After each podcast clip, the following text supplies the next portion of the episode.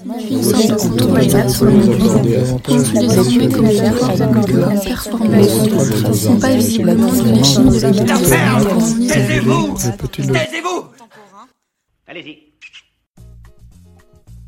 crois que l'automobile est aujourd'hui l'équivalent assez exact des grandes cathédrales gothiques. Je vais dire une grande création d'époque, conçue passionnément par des artistes inconnus, consommée dans son image, sinon dans son usage par un peuple entier qui s'approprie en elle un objet parfaitement magique. La nouvelle Citroën tombe manifestement du ciel, dans la mesure où elle se présente d'abord comme un objet superlatif. Il ne faut pas oublier que l'objet est le meilleur messager de la surnature. Il y a facilement dans l'objet à la fois une perfection et une absence d'origine, une clôture et une brillance, une transformation de la vie en matière. La matière est bien plus magique que la vie, et pour tout dire, un silence qui appartient à l'ordre du merveilleux. La déesse a tous les caractères.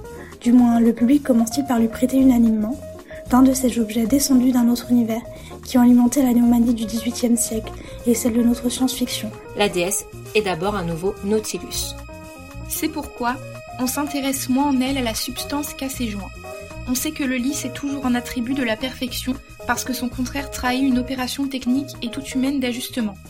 La tunique du Christ était sans couture, comme les aéronefs de la science-fiction sont d'un métal sans relais. La DS-19 ne prétend pas au pur nappé, quoique sa forme générale soit très enveloppée. Pourtant, ce sont les emboîtements de ces plans qui intéressent le plus le public. On tâte furieusement la jonction des vitres, on passe la main dans les larges rigoles de caoutchouc qui relient la fenêtre arrière à ses entours de nickel. Il y a dans un DS l'amorce d'une nouvelle phénoménologie de l'ajustement. Comme si l'on passait d'un monde d'éléments soudés à un monde d'éléments juxtaposés et qui tiennent par la seule vertu de leur forme merveilleuse, ce qui bien entendu est chargé d'introduire à l'idée d'une nature plus facile. Quant à la matière elle-même, il est sûr qu'elle soutient un goût de la légèreté au sens magique. Il y a un retour à un certain aérodynamisme, nouveau pourtant dans la mesure où il est moins massif, moins tranchant, plus étal que celui des premiers temps de cette mode. La vitesse s'exprime ici dans des signes moins agressifs, moins sportifs, comme si elle passait d'une forme héroïque à une forme classique. Cette spiritualisation se lit dans l'importance, le soin et la matière des surfaces vitrées. La déesse est visiblement exaltation de la vitre et la tôle n'y est qu'une base. Ici, les vitres ne sont pas fenêtres, ouvertures percées dans la coque obscure. Elles sont grands pans d'air et de vide, ayant le bombage étalé et la brillance des bulles de savon. La minceur dure d'une substance plus entomologique que minérale. L'insigne Citroën, l'insigne fléché, est devenu d'ailleurs un signe ailé, comme si l'on passait maintenant d'un ordre de la propulsion à un ordre du mouvement, d'un ordre du moteur à un ordre de l'organisme.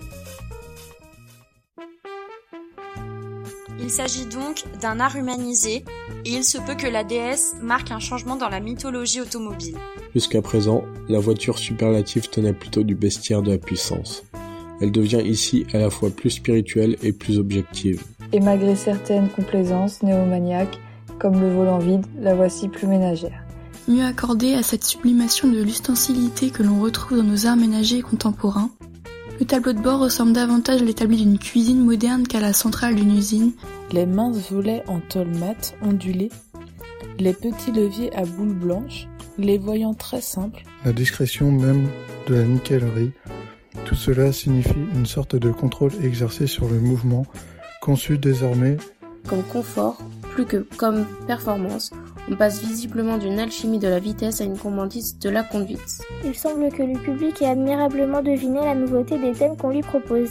D'abord sensible au néologisme, toute campagne de presse le tenait en alerte depuis des années. Il s'efforce très vite de réintégrer une conduite d'adaptation et d'ustensilité. Faut s'y habituer. Dans les halls d'exposition, la voiture témoin est visitée avec une application intense, amoureuse. C'est la grande phase tactile de la découverte, le moment où le merveilleux visuel va subir l'assaut résonnant du toucher car le toucher est le plus démystificateur de tous les sens, au contraire de la vue qui est le plus magique. Les tôles, les joints sont touchés, les rembourrages palpés, les sièges essayés, les portes caressées, les coussins pelotés, devant le volant, on y met la conduite avec tout le corps.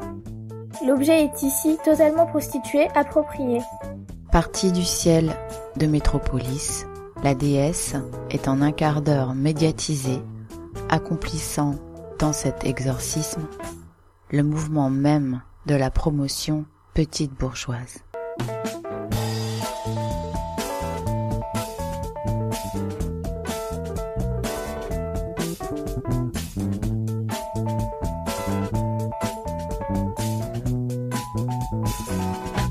C'était très bien. Vous, vous, vous, c'était bien là-bas. Vous, c'était bien. Euh, ça, c'est comme c'est comme ça. Je n'ai pas assez triomphal, Je n'ai pas orgueilleux, de l'orgueil, mon sang. Enfin, c'est de la bouillie, tout ça. C'était pas mauvais, c'était très mauvais. Voilà.